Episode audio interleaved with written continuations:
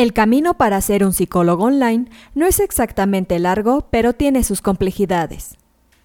No consiste simplemente en anunciar este servicio e improvisar videollamadas con los clientes que lo pidan, porque haciendo esto estamos desaprovechando gran parte de su potencial.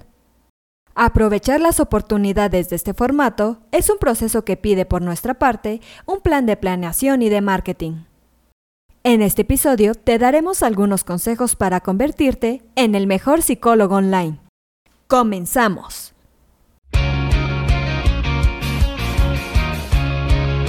Esto es Asismed, Asistencia Médico Legal, su empresa de responsabilidad profesional médica, en la cual te damos tips, conceptos y tendencias que te ayudarán a destacarte en el sector salud y evitar cualquier controversia con tus pacientes durante el desarrollo de tu profesión. Como primer consejo, procura adquirir el equipo adecuado. Los requerimientos técnicos para ofrecer una terapia online no son muy difíciles de satisfacer, pero de todas formas es imprescindible que no descuides este apartado.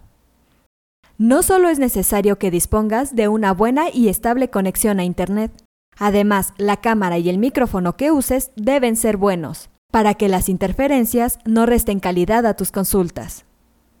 Como segundo consejo, aprende los distintos modos de pago online. Más allá de las transferencias bancarias, los servicios de psicoterapia online a veces van asociados a otros métodos de pago, como por ejemplo PayPal. Es importante que conozcas su funcionamiento, dado que de no hacerlo te podría hacer perder oportunidades. Un tercer consejo es familiarizarte con los aspectos técnicos de la videollamada. La videollamada o videoconferencia es el modo por defecto en el que se realizan las sesiones de psicoterapia online. Por ello, evidentemente, debes conocer cómo sacarle partido y qué plataformas digitales usar para establecer estas llamadas. Como quinto consejo, adopta tu plan de marketing para incluir la terapia online. Si lo único que haces es indicar en tu página web que realizas terapia online, estarás desaprovechando una gran parte del potencial de este tipo de servicio. Lo que debes hacer es posicionarte como psicólogo online más allá de tu web, ya que ahora puedes tener pacientes prácticamente en cualquier lugar. Debes darte a conocer en lugares que habitualmente hay personas predispuestas a acudir al psicólogo, mediante servicios de psicoterapia en línea. Hacer esto no es sencillo, y de hecho que lo hagas bien o mal influirá mucho en tus posibilidades de tener éxito o no. Un ejemplo de esto es anunciarte en los buscadores de Google, es decir, Google Ads, YouTube, Facebook, TikTok, entre muchos más. Un quinto consejo es que te des a la tarea de conocer los distintos tipos de servicios que tus clientes buscan. Para saber utilizar Internet como medio para atraer clientes, es necesario tener en cuenta que las personas interesadas en tus servicios no tienen por qué pedir siempre el mismo tipo de horas y dedicación, así que deberás adaptarte a esto. Como sexto consejo, prepárate para facilitarle las cosas a tus pacientes.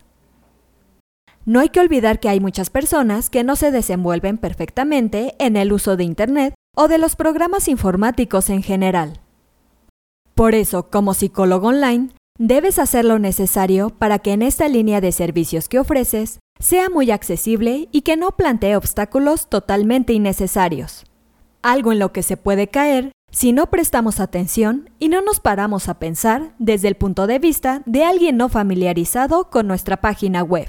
Pequeños fallos en el link interno o en el diseño de tu página, así como que tu página no sea responsiva en dispositivos móviles, puede significar que pierdas muchas oportunidades de establecer contacto con nuevos clientes.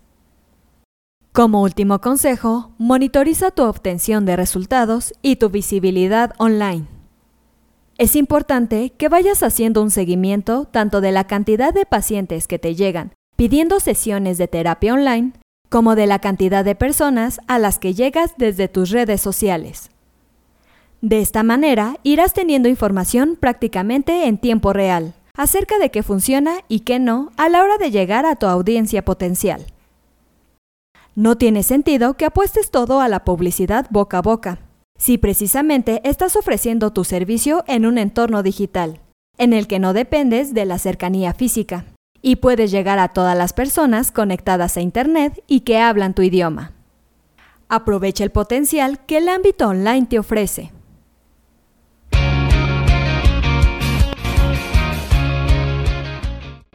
Esto es todo por hoy. Te invito a no perderte nuestros próximos episodios. Y la forma de no perdértelos es suscribiéndote a este podcast desde tu aplicación preferida. Y si te ha gustado este episodio, no olvides compartirlo en tus redes sociales y con tus colegas.